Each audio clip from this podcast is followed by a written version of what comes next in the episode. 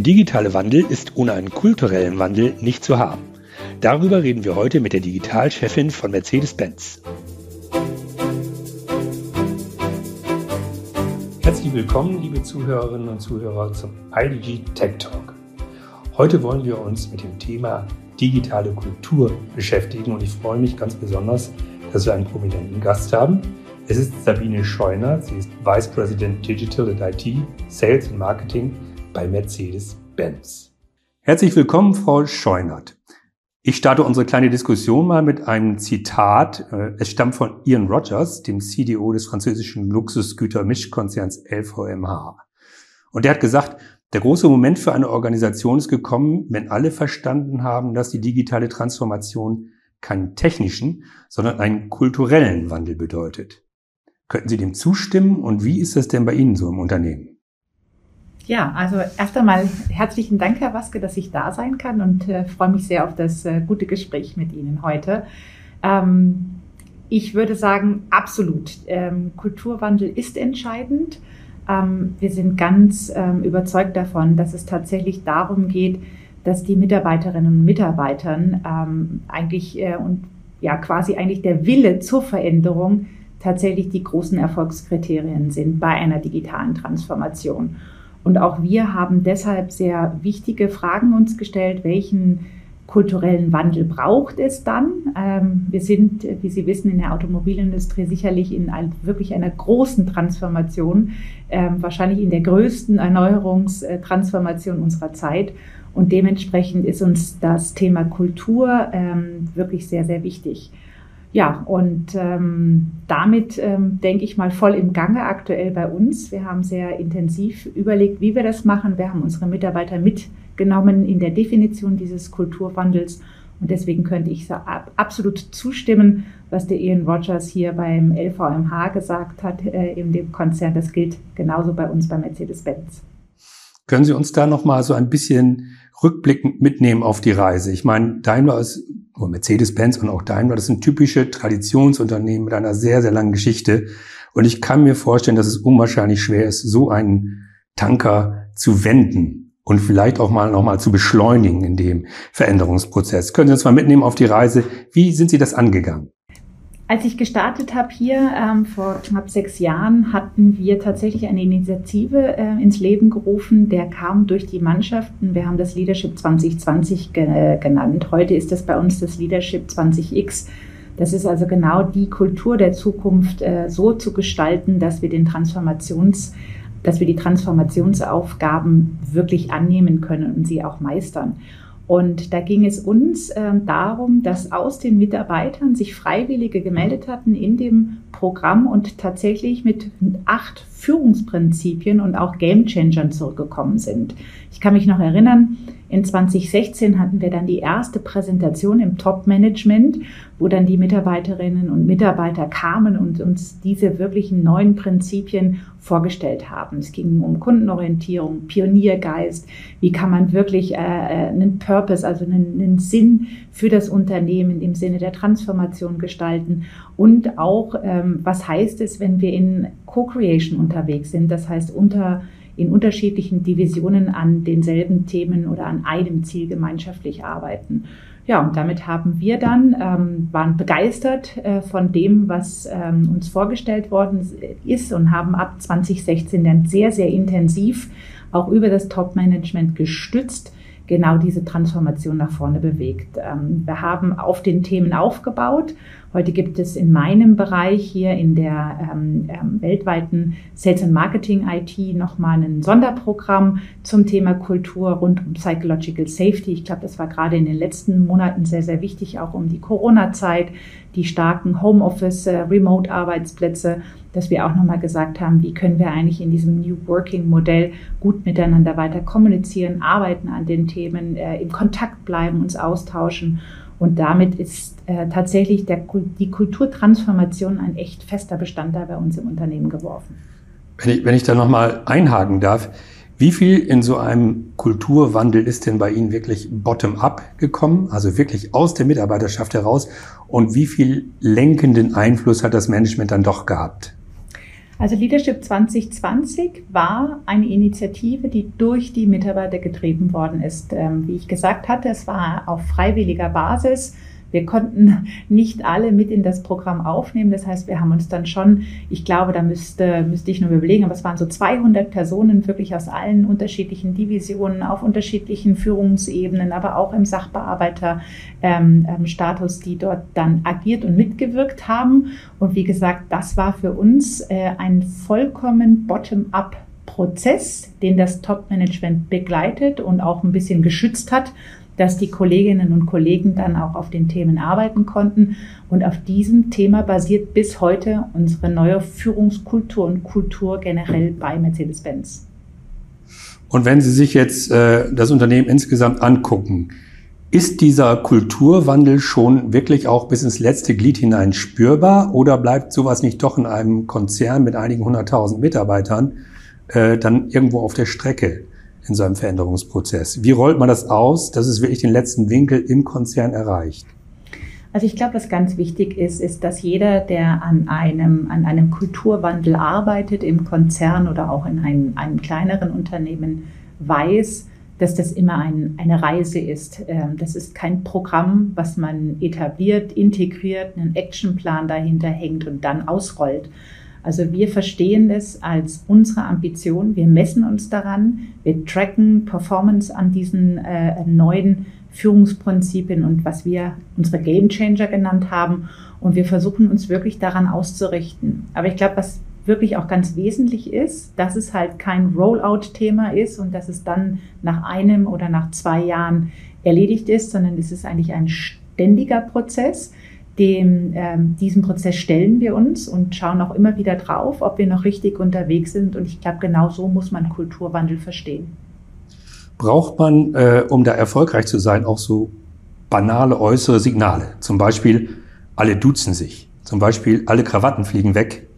Zum Beispiel, man reduziert die Bürokratie, das Reporting oder man baut Hierarchien ab und so weiter. Also Dinge, die die Mitarbeiter auch als Signal aufnehmen können und wissen, hier verändert sich jetzt wirklich etwas?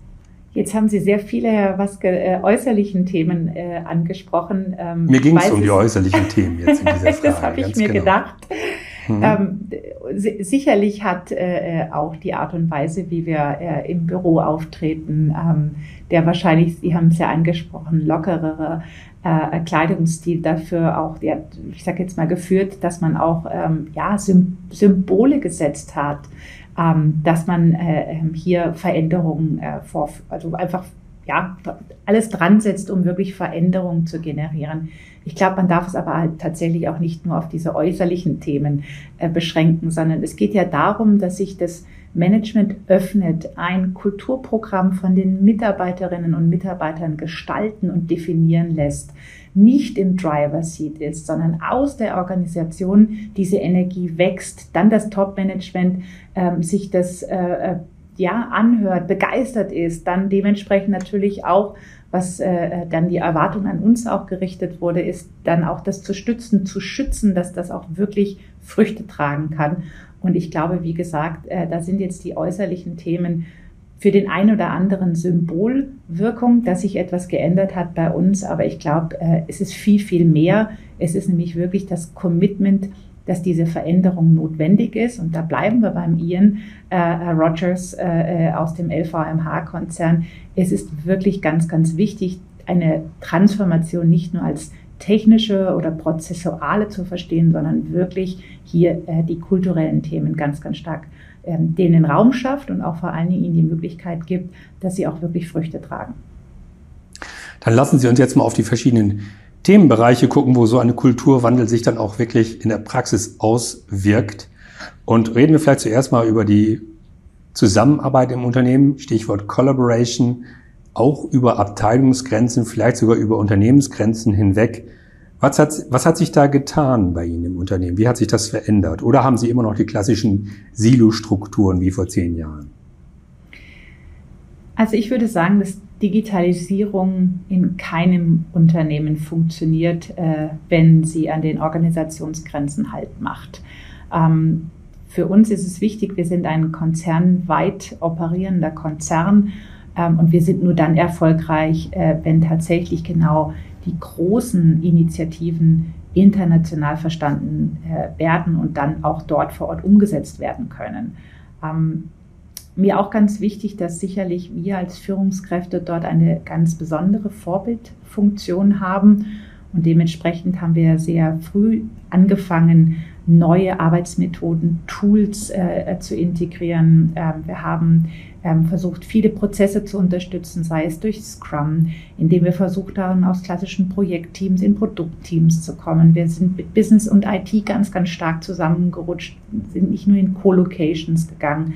Also das heißt, wir haben tatsächlich ein Arbeitsumfeld geschaffen, sehr offen, äh, wo wir in der Lage sind, tatsächlich über Abteilungsgrenzen hinweg jetzt dann diese neuen Themen anzugehen. Also sehr, sehr, sehr agil, ähm, sehr gemischt ähm, und wirklich auch versucht, das auf alle Standorte der Welt äh, auszurollen. Das heißt, wir haben das nicht nur hier bei uns in Stuttgart gemacht äh, oder dort, wo die großen Teams sitzen, sondern auch geschaut, dass wir tatsächlich andere internationale Standorte genauso mit einbeziehen können.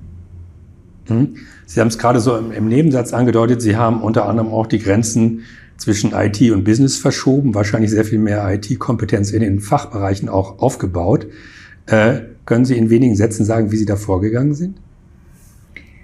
Was wir gemacht haben, ist, wir haben uns sehr genau angeschaut, wo wir eigentlich heute, ähm, wie die IT klassisch früher gearbeitet hat. Das heißt, ähm, ich habe immer ja so nett gesagt, aber das ist auch schon einige Jahre jetzt her, äh, in den Wasserfallprojekten die großen Business äh, äh, Requirement Demands zusammengetragen, der IT im Prinzip über den Zaun geworfen und die IT hat dann angefangen zu arbeiten und umzusetzen. Und das haben wir wirklich komplett aufgelöst. Das heißt, wir sind näher physisch aneinander, aneinander gerutscht, aber wir haben auch die Art und Weise, wie wir sogenannte digitale Zielbilder angegangen haben, sie definiert haben gemeinschaftlich, uns von vornherein schon gleich von ja, vom Tag eins verständigt auf ein konkretes Bild, sei es in 2025, 2030, wie wir in den, wo wir in den einzelnen Bereichen sein wollen. Wir haben aber auch festgestellt, dass wir gerade bei Stabilität, Security-Themen sehr cross-divisional unterwegs sein müssen. Und heute gibt es für das Unternehmen Mercedes-Benz, für den gesamten Bereich Vertrieb und Marketing digitale Zielbilder, und die haben einen Wert nicht nur 2025 und danach, sondern sie bestimmen eigentlich auch unser Handeln und Tun für jedes Budgetjahr. Das heißt, sind eigentlich Grundlage, Basis, so wie wir heute Entscheidungen ableiten. Und wie gesagt, nachdem hier immer ein Co-Shared Lead, also von IT und Business zusammen äh, im Driver Seat sitzt, ähm, haben wir tatsächlich eines geschafft, auf einem Zielsystem gemeinschaftlich hinzuarbeiten und da verschwimmen sogar mittlerweile die Grenzen und man weiß tatsächlich gar nicht mehr, äh, welches Kurzzeichen der eine oder die andere vielleicht trägt in den, in den Teams. Mhm. Wenn wir über Kulturwandel reden, dann reden wir natürlich auch über die Einführung oder Beschleunigung der vorhandenen Innovationskultur. Also wie bringt man die Dinge schneller auf die Straße? Das ist ja gerade in der Automobilbranche ein ganz, ganz wichtiges Thema. Ähm, können Sie uns ein bisschen erklären, was Sie da gemacht haben, um schneller agiler zu innovieren. Äh, es gibt ja sehr viele so Management, ich sag mal, Floskeln wie Fehlerkultur, mehr Raum für Experimente, MVPs und so weiter. Äh, was war für Sie wirklich wichtig im Sinne einer Innovationskultur? Ich würde gerne vier Punkte herausarbeiten und äh, versuche auch wirklich nicht in den Buzz äh, Buzzwords äh, zu verbleiben. Das erste Thema, genau wie Sie das sagen, ist, ähm, Sie, wir müssen es schaffen, Innovation Raum zu geben. Ähm, das ist so mein erster Punkt. Und ich glaube, dafür braucht es die Chance, dass die Mitarbeiter genau auch diese Innovationen vorbringen können, vortragen können und dass wir uns die Zeit nehmen, dort auch drauf zu schauen ähm, ähm, und die Versuche wagen, äh, tatsächlich der Innovation die Platz zu geben.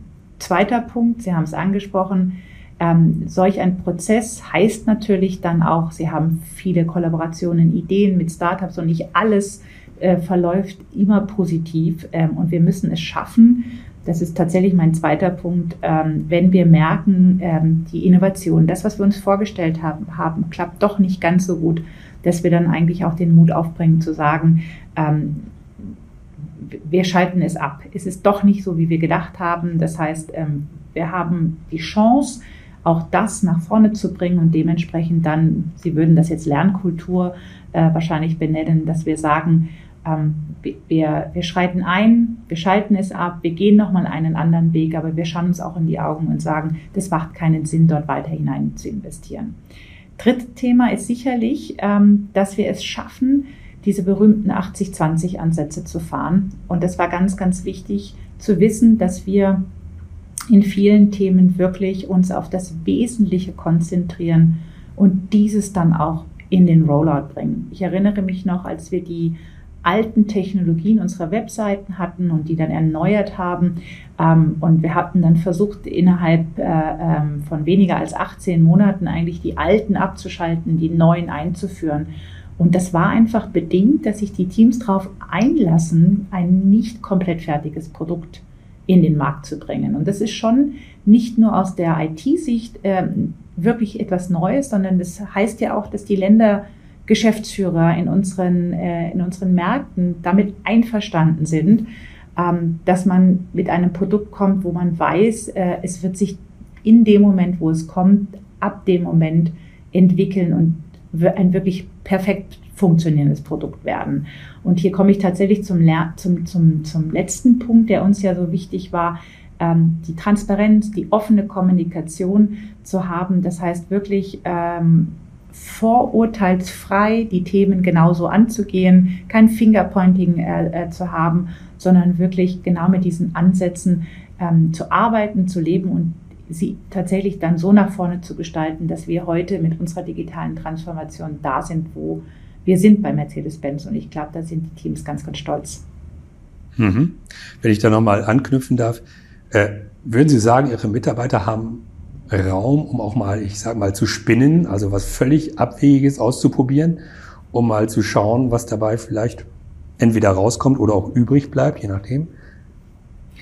Ja, haben sie, aber mir ganz wichtig, in einem Rahmen, den wir uns selbst gesetzt haben, damit halt aus der Spinnerei keine Liebhaberei wird und sondern dass wir halt auch wirklich uns immer wieder anschauen, ist es noch der richtige Rahmen und äh, bringt es das, was wir als unseren digitalen Wert zu einem bestimmten Thema uns vorstellen. Aber wie gesagt, auch dann der Mut äh, ist zu sagen, nein, es wird es nicht bringen und jetzt äh, müssen wir aufhören und müssen uns tatsächlich doch irgendwie einem anderen Thema widmen. Ich glaube, das ist ganz, ganz wichtig, dass man den Raum gibt, aber wie gesagt, auch keine Liebhaberei damit ähm, öffnet und da tatsächlich sehr, sehr klare KPIs, äh, ähm, also einfach Performance-Faktoren hineinsetzt, damit einfach die Teams wissen, Innovation wird bei uns gefördert, aber sie darf, wie gesagt, nicht zum Selbstläufer werden. Ich würde gerne noch ein anderes Thema ansprechen. Äh, das ist Customer Centricity, wenn wir über Kulturwandel reden in Unternehmen. Zumindest äh, so vernehme ich das aus dem Markt. Dann reden sehr viele Unternehmen darüber, wie sie sich kundennäher auf stellen können und wie sie überhaupt das ganze Thema Customer Experience sehr viel stärker in den Mittelgrund, im Mittelpunkt rücken können, als sie es bisher getan haben. Wie sieht das bei Ihnen im Unternehmen aus? Ist das ein hochpriorisiertes Management-Thema oder ist es eher etwas, was so mit, mitschwebt über allem? Auf gar keinen Fall. Also ich glaube, wer in der Automobilbranche oder Industrie gearbeitet hat, der weiß, dass wir eine wahnsinnig starke Kundenzentrierung haben. Ähm, wir haben bei Mercedes ähm, vor vielen Jahren schon das Thema Best Customer Experience gebracht und haben ganz äh, massiv investiert, ähm, tatsächlich kundenzentrischer zu werden. Was wir aber tatsächlich jetzt auch in den letzten Jahren sehr, sehr verstärkt äh, gemacht haben, weil wir wissen, dass einfach jeder ja, Fahrzeugkauf äh, eigentlich in der digitalen Welt startet und das ist für uns eine Riesenchance gewesen. Das heißt, was wir vorher über Marktforschung und über Studien und über Kundenbefragungen an Informationen bekommen haben, bekommen wir eigentlich heute sekündlich, äh, minütlich, stücklich, äh, täglich ähm, über unsere digitalen Kanäle geliefert. Und ähm, das ist eine Veränderung, wo wir viel stärker datengetrieben ähm, ähm, heute arbeiten ähm, und auch das natürlich neue Rollen bedingt hat innerhalb des Vertriebs und des Marketing-Ressorts, innerhalb uns in der IT, dass wir wirklich ja nicht nur kundenzentrisch, sondern tatsächlich auch mit den Informationen über die Datenmodelle, die wir heute haben und zur Verfügung äh, haben, dass wir tatsächlich daraus auch die richtigen Entscheidungen treffen. Und das würde ich sagen, ist nochmal on top gegangen zu den klassischen kundenzentrischen äh, Maßnahmen, die wir in unserem Konzern schon viele Jahre verprobt haben und ausgeführt haben, dass wir wirklich auch hier uns jetzt verlassen und sehr datengetrieben und datengestützt arbeiten und agieren.